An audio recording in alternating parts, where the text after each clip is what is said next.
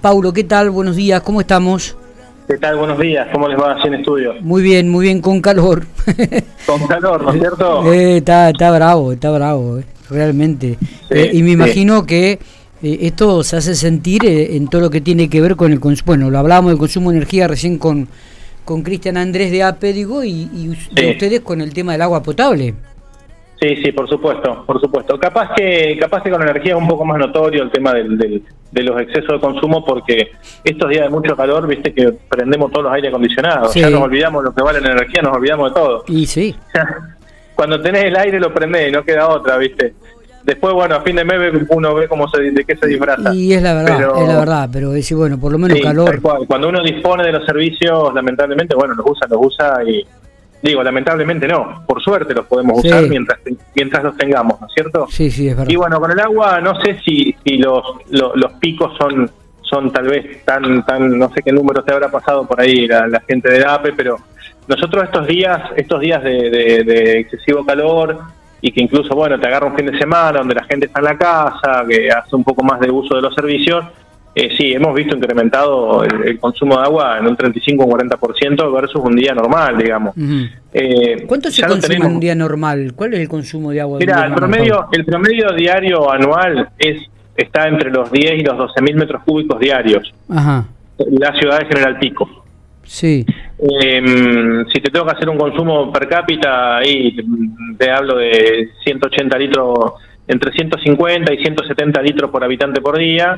Pero en estos días así de, de- de picos de consumo se dispara un 35 o 40%, llegamos a, llega a haber un consumo de la ciudad de 15.000 metros cúbicos en el día y bueno, y per cápita por encima de los 200, ¿no es cierto? Claro. Eh, nosotros desde hace algunos años, desde hace varios años en realidad, que eh, venimos insistiendo en la falta de agua, en, en, en, en, en cómo es en que la gente tome conciencia, eh, le pedimos a, a, bueno a todos los a todos los, los, los niveles de, de- de estado le, le estamos le estamos compartiendo esta problemática y reclamando de que se hagan las obras, de que se siguen estudiando fuentes alternativas de abastecimiento de agua, de provisión de agua.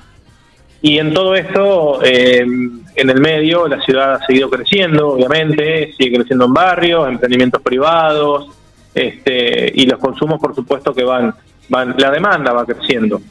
Eh, nosotros vamos haciendo una gestión atrás, siempre manejando la misma cantidad de agua que disponemos, que dicho sea de paso, es todos los años un poco menor, porque eh, la explotación del acuífero todos los años nos nos da cada vez un poquito más de trabajo desde lo técnico. Eh, ya no es tan sencillo sacar la cantidad de agua que sacábamos hace 10 años atrás, porque los pozos se van deteriorando, Claro. porque ya no, no está tan fácil eh, perforar el, el acuífero en cualquier lado. Lo- son muchos factores igualmente. Hay que llegar con energía a cada lugar donde haces un pozo nuevo, eh, tiene que, que tener un rendimiento sostenido en el tiempo y muchas veces no lo tienen. La calidad es otro factor determinante. Y el tema del acueducto, que el acueducto ya tiene tantos años que ha quedado limitado en su capacidad de conducción. Entonces, por más que se agreguen pozo y pozo y pozo, no podemos traer mucha más agua de la que tenemos hoy, de la que disponemos hoy, digamos. Entonces, bueno, eso hace que nosotros tengamos que ir, suena feo como lo voy a decir, pero tengamos que ir cerrando la canillita de a poquito.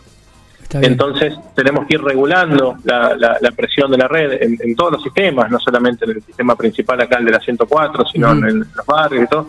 Tenemos que ir eh, restringiendo para, para que no se consuma eh, ilimitadamente, digamos. Está bien. Eh, bueno, es- eso hace que podamos tener agua todavía, eh, por ahí no no con una presión wow eh, y, y no tanta cantidad, pero que podamos tener en, en todo en todo pico, digamos. Eh, lo que tratamos de hacer es repartirla, digamos. Repartirla, básicamente es eso. Pero bueno, la problemática está y, y bueno, hace una década por lo menos que venimos insistiendo fuertemente en el tema de, la- de las obras de captación de agua y por sobre todo a nivel local eh, pidiéndole la colaboración a la gente y la concientización de que de que no tenemos más agua y que tenemos que cuidarla. Está bien, digo, el consumo y, y en estos momentos no, no, a- a- si bien hay que cuidarse, hay que controlarlo, digo, no, no sería algo que, que la General Pico pudiese comenzar a escasear en esta, en estos días de alta temperatura. Por el momento es, es normal.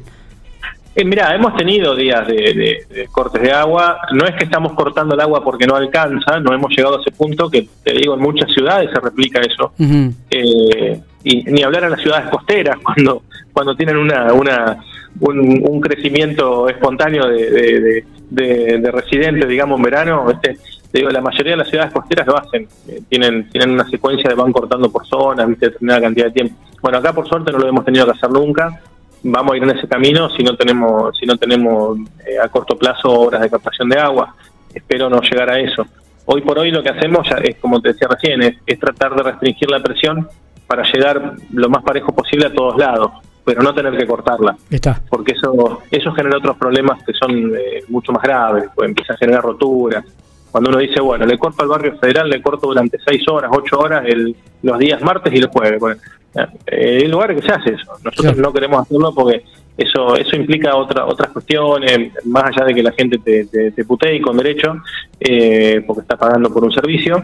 Eh, pasa que después entra entra aire en las cañerías, se, se, resecan, empieza a haber otros fenómenos, roturas, un lío. Nosotros hoy por hoy tenemos eso bastante controlado.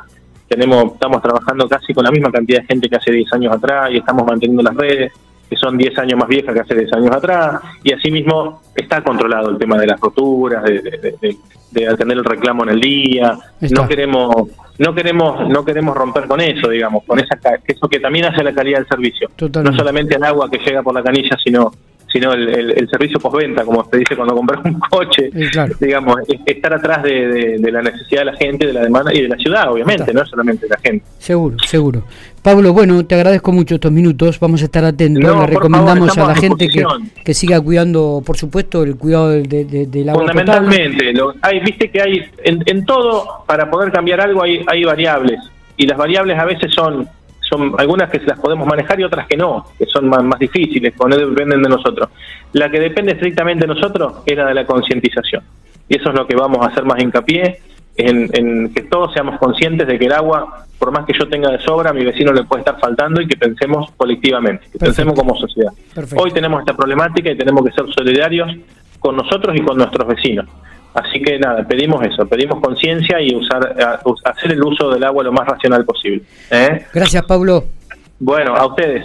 Muy bien, hablamos allí con el ingeniero Paulo Pechín, responsable de APISU, de agua potable y saneamiento urbano, de la cooperativa local, eh, planteando y hablando sobre el tema del agua potable y el cuidado y el consumo que hay, vuelvo a repetir, con estas altísimas temperaturas en esta ciudad.